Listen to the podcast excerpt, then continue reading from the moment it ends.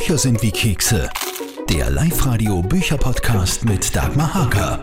Corona. Und jetzt? Das Virus hat unser Leben und unsere Jobs quasi über Nacht vollkommen durcheinandergewirbelt. Menschen wie Unternehmen fragen sich, wie es weitergehen soll wie positiv nach vorne schauen, zuversichtlich sein bei all den Problemen.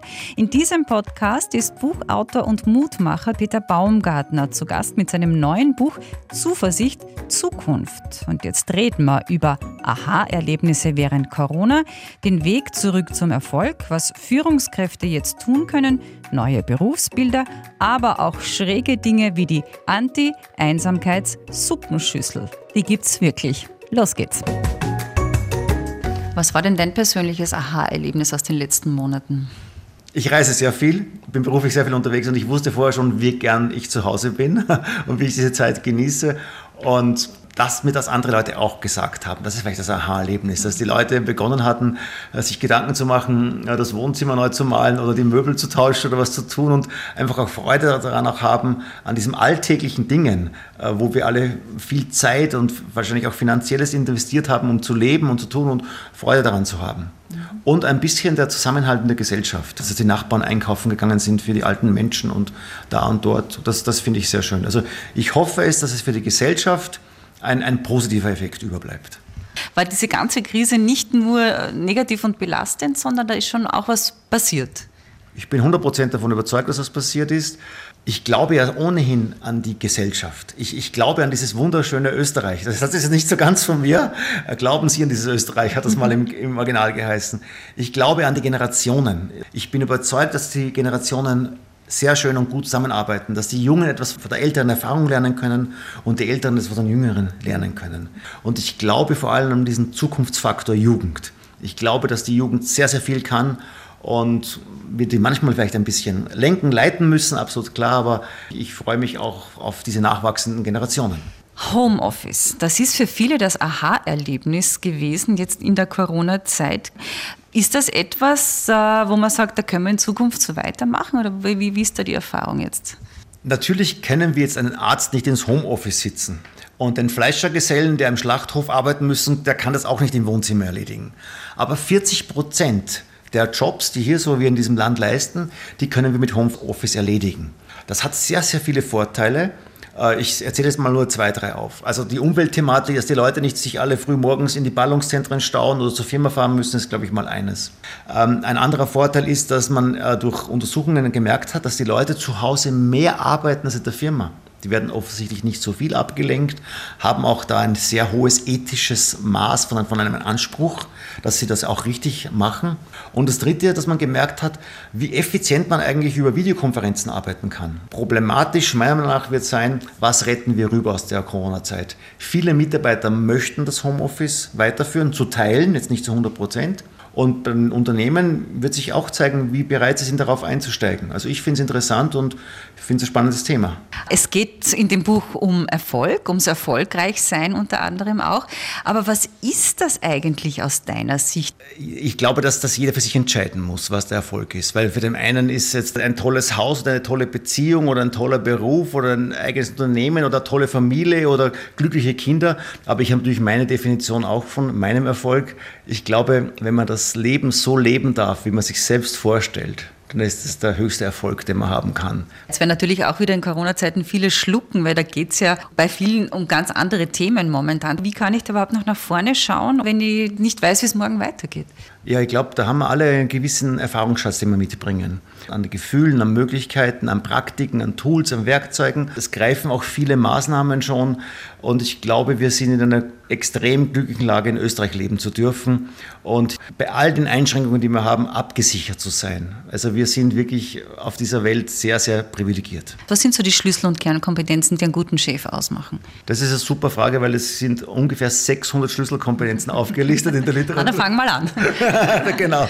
Ähm, ich glaube, es gibt ganz wenige Momente, auf die man es runterbrechen kann als erster untergleichen zu sein. Also ich arbeite hier auch in diesem Unternehmen wie jeder andere mit. Ich bin eben der, der hier der Chef ist, absolut klar. Und ich sage, wie die Dinge sind, aber ich lasse mich auch von anderen gerne beraten und binde diese ein. Erster untergleichen zu sein.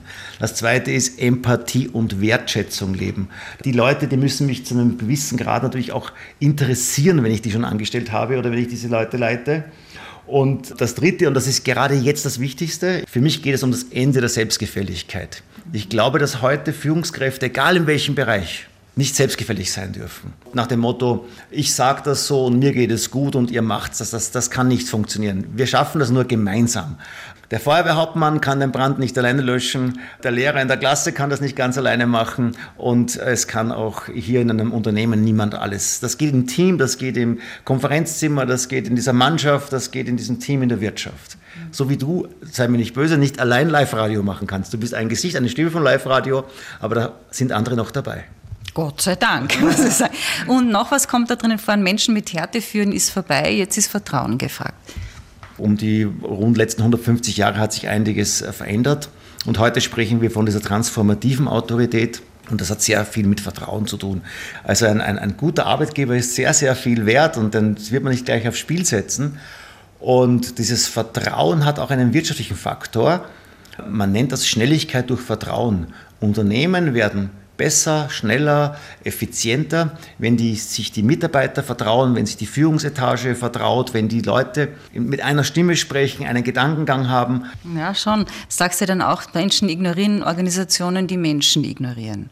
Das sind dann diese Unternehmen, die jedes Wochenende wieder inserieren und immer wieder einen so und so Compliance Manager und wen auch immer brauchen und immer wieder jemanden suchen, egal auf welcher Ebene, die eine ganz hohe Fluktuation haben, die einfach Menschen ignorieren und dann von diesen Menschen ignoriert werden. Das gilt jetzt für die Wasserrettung genauso wie wieder für andere Verbände, wo Leute zusammenkommen. Also immer dann, wo Leute geführt werden, dann darf man sich gegenseitig nicht ignorieren. Der Chef als Vorbild der Chef als Vorbild, das Um und Auf. Wenn ich jetzt äh, heute eine Firma mit dir gründen würde, dann müssten wir uns wahrscheinlich fragen, welches Produkt es wäre. Aber wir müssten uns auch fragen, können wir das leisten? Könnten wir beide hier als Führungsduo ein Unternehmen aufbauen? Sind wir Vorbild genug für das? Leben wir das, was wir von den Leuten verlangen möchten? Ein weiteres großes Kapitel ist Nonade Digitalisierung. Und da sprichst du unter anderem fünf Berufsbilder an zukünftig. Welche sind das, die es noch geben wird? Da gibt es eigentlich Berufe, die keine Berechtigung mehr haben. Wenn ich dich heute frage, wo ist hier der nächste Schreibmaschinenmechaniker äh, in der Spittelwiese oder Umgebung, da werden wir keinen mehr finden. Das ist der erste. Der zweite Beruf, das sind die Berufe, die völlig automatisiert werden können. Man nimmt an, dass Rechtsassistenten, die jetzt in irgendwelchen Codex etwas suchen und so weiter, dass die ersetzt werden durch Computerprogramme, die das viel schneller und viel besser können. Das dritte sind Berufe, die sich einfach wandeln durch die Digitalisierung also so eine normale Verkäuferin, eine normale Verkäuferin, die irgendwie dann heißen E-Commerce-Fachkraft oder so. Das vierte sind Berufe, die es noch gar nicht gab, zum Beispiel ein Social Media Manager oder ein Drohnenführer. Äh, das, das Airbus sucht wie wild Drohnenführer. Die hacken sich ein und schauen, in welchen Foren sind so Drohnenleute und die möchten sie dann anstellen will. Und die fünfte Berufsgruppe, das sind die Berufe, die eigentlich bleiben werden, die sehr komplex sind und sehr stabil bleiben. Ich sage jetzt mal Pflegekräfte, Psychologen, Künstler, Lehrer, Mitarbeiter bei einer Krisenhotline. Wie wollen wir die digital ersetzen? Das wird nicht funktionieren. Also immer da, wo das menschliche, empathische ins, ins Spiel kommt, ne? kann man ja dann schauen, wo wir uns einordnen mit unseren derzeitigen Berufen, sagen wir so. Aber Mitarbeiter prinzipiell, das hast du jetzt erst eh schon angeschnitten, sind ja auch keine App, die du schnell einmal herunterlädst. Also du musst schon sehr hinschauen, oder? Ich habe manchmal das Gefühl, dass sich in, in manchen Organisationen die Leute mehr um den Fuhrpark kümmern als um die Mitarbeiter. also beim Fuhrpark, da weiß man sehr viel äh, darüber und äh, die Kosten und alles und das muss funktionieren und da legt man Wert drauf, dass doch der schön geputzt vor der Tür steht und so weiter. Und bei den Mitarbeitern ein bisschen Sorge, ein bisschen Pflege, das finde ich essentiell wichtig. Und gerade heute, ähm, es gibt diesen Begriff War for Talents. Gerade die jungen Mitarbeiter, die erreichen wir nur mehr, wenn wir uns da sehr um die Leute kümmern. Eine Führungskraft muss Menschen mögen. Und wenn man sich das fragt und, und das mit Ja beantworten kann, dann ist man auf dem richtigen Weg. Ui, da müssen sich ein paar in den Spiegel schauen, glaube ich. Aber jetzt hast du mal schön die Rutschen gelegt zu den jungen Mitarbeitern, den Millennials, die jetzt auf den Arbeitsmarkt kommen oder schon da sind. Die ticken ja alle ein bisschen anders. Me, myself and I. Ja, me, myself and I, genau. Die drei wichtigsten Dinge für heute junge Menschen. Das gipfelt dann in ganz eigenartigen Dingen. Da ähm, kann man auch mal ähm, nachsehen im Internet bei so verschiedenen Suchmaschinen, wenn Sie mal eingeben, so eine Anti-Einsamkeit-Suppenschüssel.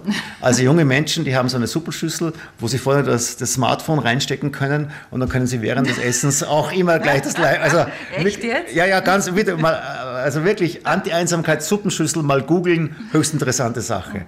So ticken die zum Beispiel.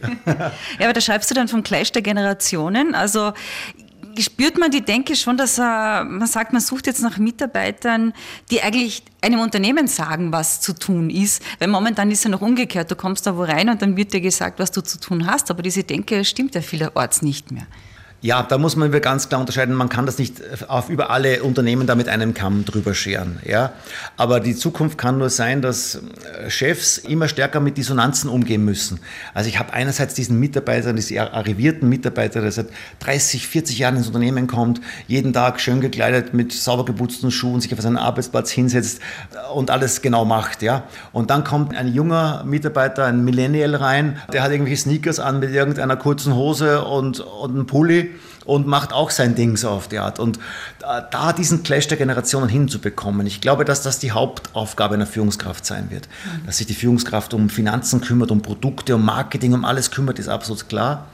Aber in meiner Welt sind immer die Menschen im Mittelpunkt. Gott sei Dank. Und da schreibst du von zwei Fragen, die sich jede Organisation stellen sollte. schaust du mal auf den schlauen Zettel, was steht denn da drauf? die zwei Fragen, die sich eine Organisation stellen sollte, die sind relativ einfach. Und zwar lauten die, Warum tun wir etwas und wie tun wir etwas? Es gibt Unternehmen, die die Kultur sehr stark mit Tradition verbinden. Aber Tradition hat nur dann Sinn, wenn, wenn Tradition das Fundament für Neuerungen ist. Sich nur darauf zu versteifen, weil wir das, ich sage jetzt mal das Beispiel, weil wir dieses Automodell schon seit 30 Jahren so bauen und dass das gut sein muss, das ist zu wenig. Das heißt, äh, Kultur darf nicht in dieser Tradition irgendwie bitte verzeih mir das, vergammeln oder so oder da untergehen, ja. Also, dass man das zumacht, zudeckelt mit Tradition. Tradition ist nicht Kultur, Tradition ist nur ein Teilaspekt von Kultur. Mhm. Kultur hat auch den Aspekt der, der Neuerung. Wie, heute sagt man ja zur Neuerung, auch das wissen deine Hörerinnen und Hörer natürlich auch, sagt man Transformation. Wir hören ständig von der digitalen Transformation, wir hören von der Transformation von Marketingmodellen, von Geschäftsmodellen. Ein Unternehmen äh, transformationsfähig zu halten. Zukunftsfähigkeit. Äh, da bringst du ein Beispiel, das hätte ich jetzt einfach gerne, weil es so schön bildhaft ist, ja. dieses Kind mit der Flöte. Erzähl uns das bitte. Äh, Sie sind Kindergartentante oder Kindergartenonkel und am heutigen Tag müssen noch drei Kinder ihren Kindergarten verlassen. Und sie haben jetzt eigentlich kein Geschenk mehr und gar nichts mehr. Und in einer Lade, in einer Schublade finden sie noch eine Flöte. Das erste Kind, das in Frage käme für diese Flöte, hat diese Flöte selbst gebaut. Ja, also das gibt es in ihren Bezug. Das zweite Kind muss heute noch weg in ein Land, äh, wo es nicht so gute soziale Umstände wie bei uns hier in Österreich gibt und dieses Kind könnte natürlich die Flöte auch gut gebrauchen. Und das dritte Kind kann Flöte spielen. Und wenn sich jetzt die Leute hier die Frage stellen, welchem Kind gebe ich die Flöte, dann gibt es drei Möglichkeiten. Das Kind, das die Flöte gebaut hat, wenn Sie dieses Kind wählen, dann sind Sie sehr stark auf die Vergangenheit fokussiert. Wenn Sie dem Kind die Flöte schenken, das ist ein zweiten Kind, also das heute noch weg muss in ein fremdes Land, dann sind sie sehr auf die Gegenwart fokussiert. Und wenn sie dem Kind die Flöte geben, dieses Kind, das eben Flöte spielen kann, dann denken Sie Richtung Zukunftsfähigkeit. Ihnen mögen diese Entscheidungen jetzt hart vorkommen, aber Sie können dieses Werkzeug eigentlich nur dem in die Hand geben, der auch damit etwas tun kann. Bleiben wir da noch kurz dabei, weil was müssen sich dann Manager oder Unternehmen ständig fragen, um eben zukunftsfähig zu sein oder, oder zu bleiben vor allem auch? Du hast es jetzt schon ganz richtig gesagt. Was müssen die sich fragen? Ganz wichtig ist für mich die Unterscheidung zwischen Zukunftsforschern und Zukunftsfähigen. Mhm. Nur weil uns irgendwelche Zukunftsforscher von irgendwelchen Einmanninstituten Minuten erklären, wie die Welt in zehn Jahren oder nach Corona aussieht, habe noch gar nichts gewonnen. Wenn ich in einer verantwortungsvollen Position bin, muss ich mich fragen, wie geht es mit mir, mit meiner Organisation, mit meiner Gesellschaft, meinem Unternehmen weiter. Also ich brauche selbst Werkzeuge, um die Zukunft selbst gestalten zu können. Nicht irgendwelche Studien und Prognosen, das ist viel zu wenig. Mhm. Gibt es jemanden, der mir helfen kann dabei, wenn ich es nicht ganz alleine schaffe? ja, ich, ich, denke, das kommt vielleicht zu Hause schon am Esstisch vor, äh, dass da jemand sitzt, der einem helfen kann. Mhm. Und dann gibt es natürlich jede andere Form der Möglichkeit. Wenn ich jetzt Mitarbeiter habe, können mir die hoffentlich helfen helfen. Und wenn ich das Gefühl habe, da wäre noch jemand außerhalb, dann kann ich mir natürlich von außen noch Hilfe holen. Aber offen sein muss ich dafür. Ich muss offen sein dafür, genau. Okay, verstanden. Ich bin schon wieder bei Corona, weil Krisenmanagement natürlich auch ein Thema ist, weil sich in der Krise, so steht in dem Buch, äh, der Charakter von Kulturen und Menschen offenbart. Diese Krise jetzt ist ja für viele Leute aus zwei Gründen vielleicht eine Krise gewesen. Erstens mal war es eine finanzielle Bedrohung und ist es auch heute noch. Also Familie mit Kind, was auch immer, laufende Zahlungen, Wohnung gekauft, Haus gekauft, Auto vor der Tür, wie wir alle, ja, haben natürlich ein, erleben eine finanzielle Bedrohung dadurch. Da wurde ja sehr viel getan, auch vom Staat, oder wird versucht, da etwas zu tun, dass das gelindert wird. Ich weiß, das funktioniert nicht überall. Also das, das geht an die Existenz in dem Sinn. Und der zweite Teil der Krise war eigentlich, dass die Leute zu Hause geklebt sind und auch mit dem umgehen lernen mussten, dass das keine großartige andere Aufgabe ist. Die hatten Homeoffice teilweise. Die Kinder waren noch zu Hause und deswegen, glaube ich, haben wir hier jetzt in Österreich rund 8 Millionen Krisenexperten. Und das ist auch richtig so, weil die Leute sollen von dem reden, was sie verstehen. Das finde ich mal ganz wichtig und da kann jetzt jeder mitreden. Einstmals waren es Fußballteamchefs, jetzt sind wir alle Krisenexperten sozusagen. Okay, dann sind wir einfach so aus dem Buch noch ein paar Sätze oder Zitate untergekommen, die werfe ich dir jetzt einfach zu und ich höre mir mal an, was du dazu sagst. Erfahrung ist nicht immer gut. Weil die Erfahrung kann unter völlig anderen Gesichtspunkten gemacht worden sein, unter anderen Voraussetzungen gemacht worden sein. Ich will unerfahrene Leute haben, ich will hungrige Leute haben, ich will Leute haben, die mir etwas zeigen können. Das finde ich viel, viel spannender. Entscheidend ist zu entscheiden. Es ist extrem teuer, Dinge nicht zu entscheiden. Leute springen mir zwischendurch ab und so weiter. Und diese Entscheidungsqualität, die vermisse ich manchmal, wenn ich in Unternehmen auch komme, dass diese Entscheidungen nicht getroffen werden, zu spät getroffen werden. Und es ist gar nicht so wichtig, dass ich 100 Prozent ganz richtig entscheide. Aber es muss doch einen Fortschritt geben, eine Zuversicht geben. Wenn du dir jetzt heute ein Wohnmobil kaufst und du bist nur zu 99 Prozent sicher, dass du damit Urlaub machen willst, dann versuch's einfach mal. Kill your company. Das mache ich mit vielen meiner Beratungskunden, dass wir uns einmal im Jahr hinsetzen und sozusagen das eigene Unternehmen töten. Wir sitzen uns irgendwo hin auf einer Berghütte oder wie auch immer und dann nehmen wir uns die wichtigsten drei Dinge heraus und die drei Dinge versuchen wir dann selbst in unserem Unternehmen umzusetzen. Also das ist eine Möglichkeit der Innovation von innen und das funktioniert wirklich wunderbar. Das klingt das super spannend. Die Zukunft ist nicht gratis. Also da bin ich jetzt wieder ein bisschen bei diesen Zukunftsforscher und ihr müsst nur das tun und der Trend ist das und so weiter. Nein, für die Zukunft muss man was tun. Wenn ich in eine vernünftige Ausbildung investiere, wenn ich schaue, dass meine Mitarbeiter, dass meine Teams gut gebildet sind, dass die ständig Fortbildungen haben, dann äh, kostet das etwas, aber es macht mich auch fit für die Zukunft. Das meine ich damit. Okay. Äh, wo oben ist, ist selten vorne. Das ist Prinzip hat jahrzehntelang gegolten in der Wirtschaft. Die Leute sind aufgestiegen, aufgestiegen, aufgestiegen und haben gesagt, wo es lang geht. Heute ist das alles viel zu schnelllebig. Heute sind Leute vielleicht mit 50, 60 Jahren an einer Unternehmensspitze und gleichzeitig gibt es Experten, Spezialisten, die sind 20, 30 Jahre alt, die viel besser verstehen, wie der Markt funktioniert, viel besser wissen, wie Marketing funktioniert und die das viel schneller umsetzen können. Deswegen ist vorne eigentlich bei diesen Spezialisten zu finden. Vorne ist bei denen zu finden, die den Markt vorantreiben.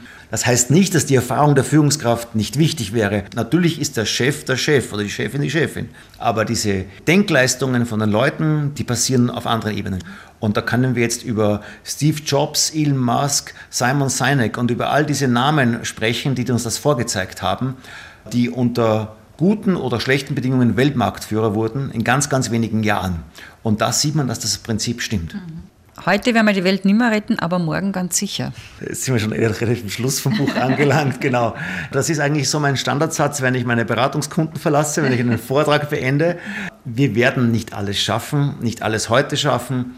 Es hat noch jemand besser ausgedrückt, wie ich finde. Es war der Dr. Bruno Kreisky, und er hat gesagt, der Sinn des Lebens ist das Unvollendete. Und das habe ich so spannend gefunden, dass es eigentlich der letzte Satz in meinem Buch geworden ist.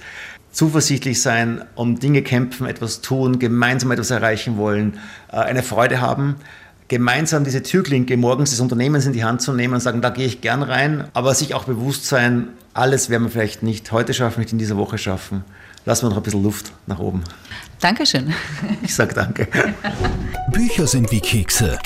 Der Live-Radio Bücherpodcast mit Dagmar Hager. Management-Coach und Motivator Peter Baumgartner aus Altmünster war das mit seinem Buch Zuversicht Zukunft. Und im nächsten Podcast in drei Wochen machen wir einen weiten Themenschwenk und zwar hin zum Josef Leitner.